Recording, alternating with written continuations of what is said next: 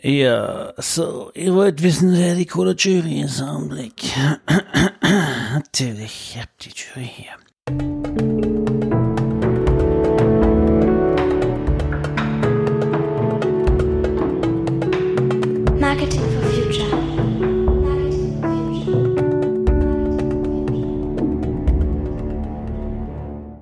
Hallo zusammen beim Marketing for Future Podcast, der gefühlt erste deutsche Podcast einer Preisverleihung. Am 17. Juni 2020 wird in Berlin der Marketing for Future Award verliehen und den Weg dahin, den wollen wir mit diesem Podcast begleiten. Der Marketing for Future Award ist ein Preis für klimapositives Verhalten und Initiator des Preises ist das Bündnis für klimapositives Verhalten e.V. In dieser Episode stellt Jan Pechmann, der Initiator des Preises, die Jury vor. Die ist nämlich unserer Auffassung nach ziemlich hochkarätig besetzt. Also Jan, wen hast du eigentlich in die Jury bekommen?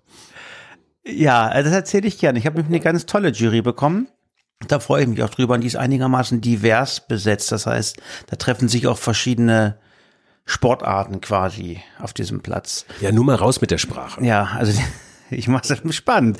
Also die Jury ist, die setzt zusammen aus, aus, aus vier Boards. Das eine Board ist ein Science Board, da sitzen dem Namen nach Wissenschaftler drinne.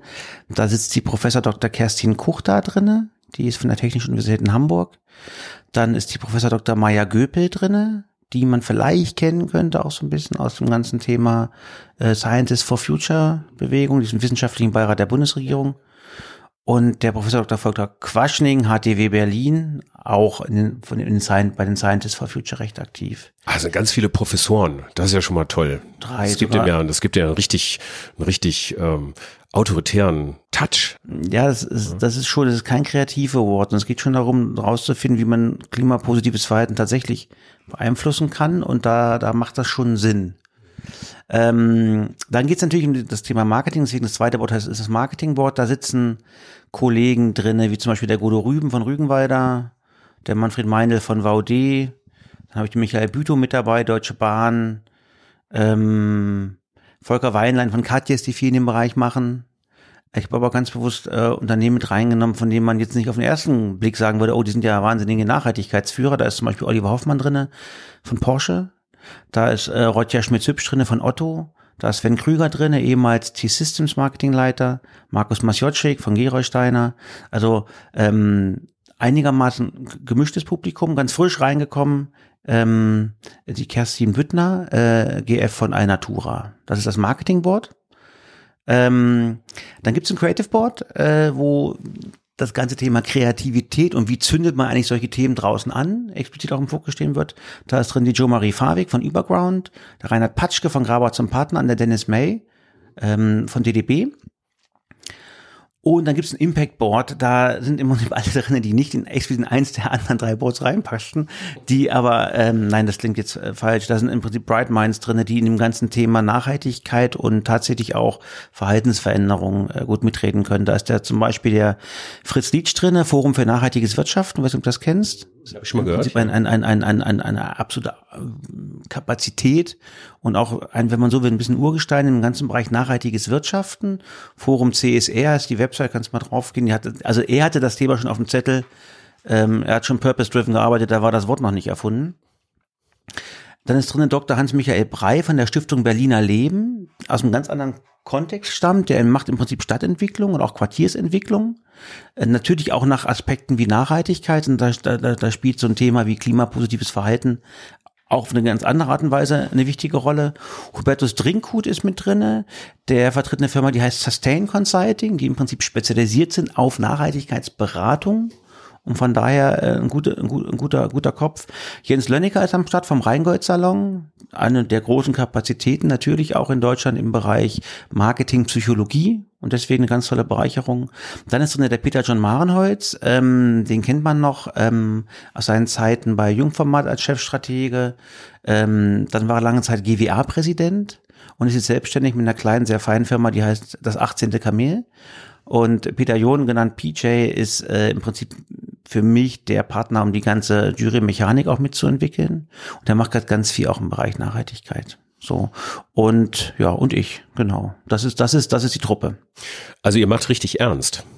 Absolut, absolut. Und das Tolle ist auch, dass die, also die, die, man merkt sehr schnell, wenn man mit jemandem darüber spricht über das Thema, dann sagt er entweder ganz schnell ja oder ganz lange nichts oder komische Dinge. Aber, aber die, ich habe immer einen wichtigen KPI bei allen Dingen, die ich tue, das ist der Bockfaktor.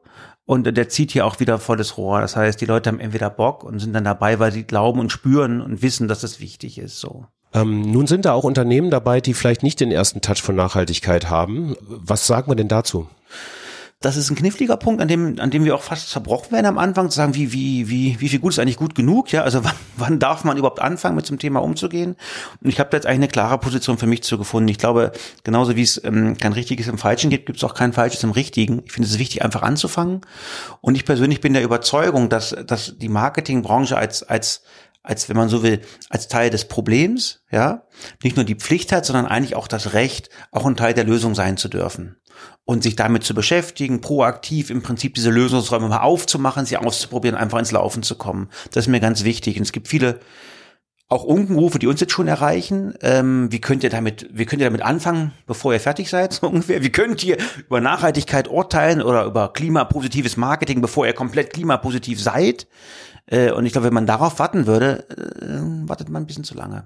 Ladet ihr denn die Unkenrufer und Ruferinnen auch ein zum Gespräch? Ja, ich will jetzt keine Namen nennen. Ich habe, also es gab da jetzt durchaus äh, schon mm, Unkenrufe, mhm. die wurden dann auch direkt adressiert, dass sie sich gerne an uns wenden können für tieferen Dialog, was lustigerweise nicht passiert ist.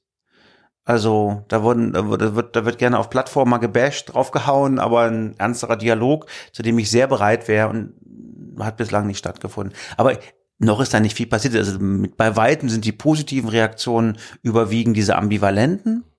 Aber gerade diese Ambivalenzen sind eigentlich das, was, was, was diesen Award spannend macht. Wenn es einfach und klar wäre, dann müssten wir es nicht tun. Ja. Also die Tür steht auf für positive, auch negative Reaktionen sind Absolut. zugelassen und dringen auch durch den Filter. Bitte, bitte darum, ja.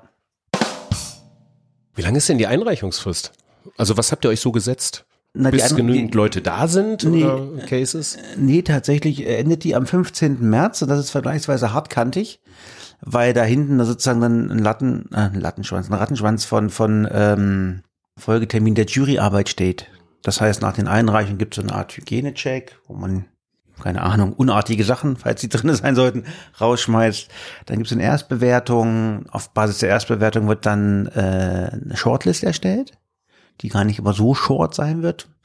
Ähm, und dann gibt es nochmal so eine Phase für Anmerkung und Reflexion, weil wir glauben, dass mm, also die, die Kategorien, auf denen wir das bewerten, was wir da suchen, sind ja nicht gelernt oder so. Das ist ja nicht irgendwie ähm, Effizienz oder so. Das ist ja also neu, neues Kram. Und wir glauben, die Jury braucht auch Platz und Raum, sich zu kalibrieren in Sichtweisen und auch in den Bewertungsparametern. Dann kommt die eigentliche Hauptjury-Sitzung am 19. Mai, ist der Tag der Tage. Und ähm, dann, äh, dann, ja, dann, dann, dann haben wir hoffentlich unsere, unsere Nominierung. Aber das heißt, der 15. März, da gibt es noch einen kleinen Puffer, selbstverständlich, aber dann ist auch Schluss, weil dann müssen wir im Prinzip in diesen, in, in diese Strecke reingehen.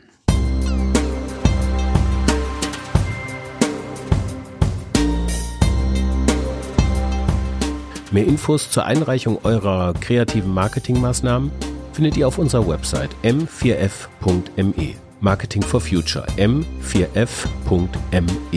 Noch bis zum 15. März könnt ihr eure Cases einreichen. Alle Infos dazu auf der Webseite m4f.me.